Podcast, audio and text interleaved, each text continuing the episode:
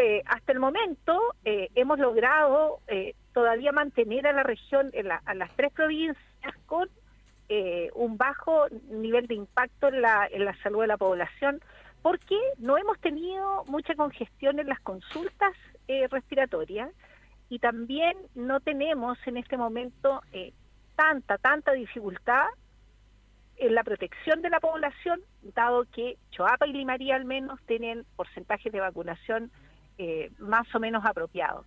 La, provincia que nos preocupa es la de Elqui, porque eh, eh, hemos tenido menos concurrencia de la población a vacunarse con la tercera dosis y la cuarta dosis.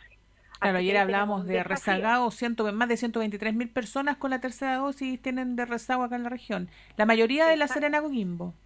La mayoría de la Serena y Coquimbo, entonces esto nos genera un problema porque solamente en la conurbación, ¿cierto? No tenemos eh, con, con seguridad a toda la población protegida. Ese es el problema, porque si el virus empieza a circular, va a enfermar a los que tienen la vacunación no al día. Entonces se tiene que poner al día a la población con, con sus esquemas de vacunación.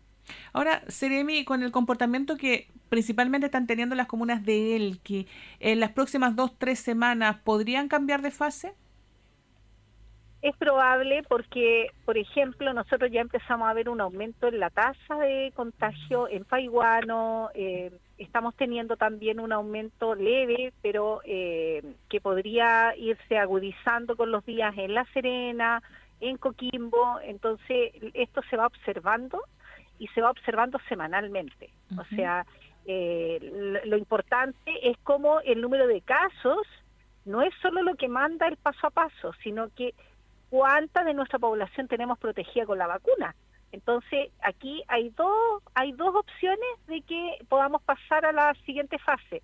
O nos vacunamos más, en el sentido de lograr coberturas de 85%, teniendo en este momento para la tercera dosis solo 76 en la provincia del Elqui, ya y tenemos que llegar a 85 y en la cuarta dosis nos llevamos más de un 28% de vacunados. Entonces, hay que lograr coberturas altas para que no nos pasen a la otra fase, dado que si la población no está protegida y el virus sigue aumentando el número de casos, eh, como autoridad sanitaria ustedes saben que el bien público llamado salud de la población está por sobre todos los demás eh, sistemas, por así decirlo, en una pandemia.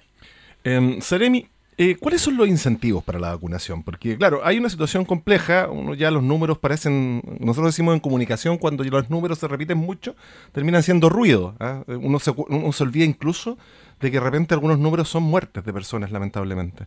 Eh, hoy día, ¿cuál es el incentivo? Porque se está pidiendo, se, ¿de verdad sirve o, se solicita el pase de movilidad? Yo me prometo que no me lo han pedido nunca, hasta el día de hoy. Eh, ¿Cuáles son los incentivos? ¿Cómo se está aplicando la política pública en el territorio para que la gente sienta de alguna manera la necesidad, no solamente por un tema de salud, porque como estamos con apertura prácticamente total en la región, se siente poco, como para poder eh, ir a vacunarse? Bueno, los incentivos son que logremos en los lugares de trabajo, por ejemplo, eh, que no existan brotes, ya y eso no detenga la producción en, en el ámbito empresarial, por ejemplo. En el, en el caso de los colegios, tiene que estar el 80% de los niños vacunados dentro de cada aula de sala de clase a partir del primero de junio, ¿ya? Porque si no, no podemos asegurar que está protegido el niño en el colegio que usted lo está mandando. Entonces hay que protegerlo. Por otra parte, hay un incentivo también asociado a que eh, el uso de la mascarilla en los lugares cerrados, ¿ya? Eh, ha sido una, una forma de mitigar el contagio, pero nuestra población tiene que empezar a creer en el uso de la mascarilla que lo protege en un 70%. Entonces, no sé cómo eh, manifestar más incentivos que no sancionar. O sea, yo creo que nosotros tenemos que aprender como ciudadanos que es mejor estar con la vacuna al día por nuestra protección, no porque me vayan a pedir el pase de movilidad, ¿ya? Pero lamentablemente hemos tenido que aumentar las fiscalizaciones, ¿cierto? Yo eh, semanalmente saco más de 900 infracciones por el no cumplimiento, por ejemplo, del pase de movilidad en lugares establecidos cerrados que hay, por ejemplo, consumo de alimentos, ¿ya? Entonces, la población nos tiene que ayudar. Esto no es algo que tenga que ver con la política pública. Esto tiene que ver con el motivo de que cada uno de nosotros diga, yo no me quiero contagiar de coronavirus, o si me contagio, no quiero ir a la UCI ni fallecer por coronavirus. Es el tema. Niño vacunado es un niño que no va al hospital. Persona vacunada es una persona que no llega hasta el hospital porque va a tener un resfrío común a lo más, pero tiene que estar vacunado. Ahora, a pesar de lo que usted me dice, creo que hay una sensación, no tan solo acá en la región, sino que lo, escuché mucho el fin de semana en varios medios que hablaban de actividades post pandemia, de eventos post pandemia, como que existe y se está instalando esta idea de que ya estamos fuera eh, de, este periodo importante de contagio. Eh, quiero que me clarifique, por favor, Seremi, eh, qué periodo estamos viviendo para que la gente tenga bien claro que ahí las medidas se tienen que mantener. Bueno, nosotros estamos en una pandemia. Por favor, que eso, los que crean que no estamos en pandemia, lo retiren de su consciente, ¿ya? Especialmente el consciente colectivo, porque uno va queriendo, esto es como cuando uno no quiere reconocer que tiene una enfermedad, ¿por cierto? Hay, un, hay una etapa de negación, una etapa que ya aceptas que en realidad estamos en una pandemia y por lo tanto después empiezas a tomar acciones yo creo que en este momento la población, si no toma las acciones, no vamos a salir nunca de la pandemia. Y esa acción significa vacunarse. Por lo tanto, sacar del colectivo el hecho de que no estamos en pandemia, ya me tienen que ayudar todos, porque la pandemia, eh, o sea, en Estados Unidos, en Europa, ¿no es cierto?, están produciéndose curvas muy altas por las nuevas variantes de Omicron.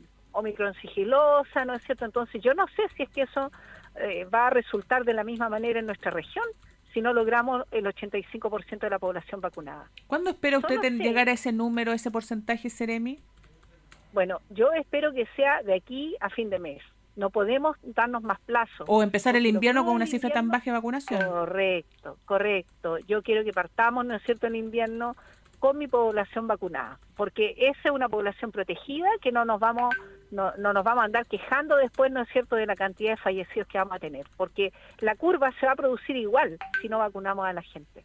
Ahora, hemos tenido muchas preguntas en distintos programas, Seremi, de nuestra radio respecto a las secuelas prolongadas que tiene el COVID-19. ¿El Ministerio de Salud se está haciendo cargo de esto y de esos pacientes?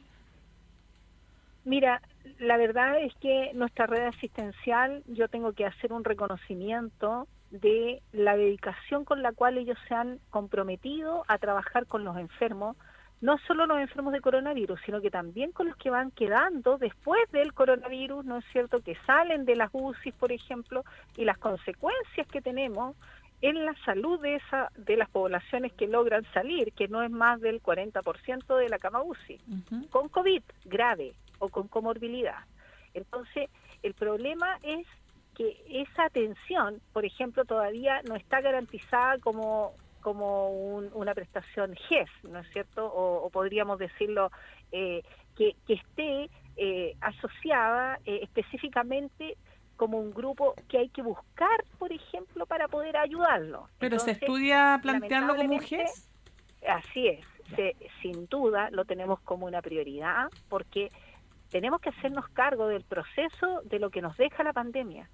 Y la pandemia nos está dejando estragos en salud mental, en las consecuencias post-COVID, ¿no es cierto?, de las personas que han estado en la UCI. Y tenemos que como país enfrentar eso. Y lamentablemente nuestro equipo de salud, a pesar del reconocimiento de todo lo que han hecho, tenemos que volver a pedirles que por favor nos sigan ayudando.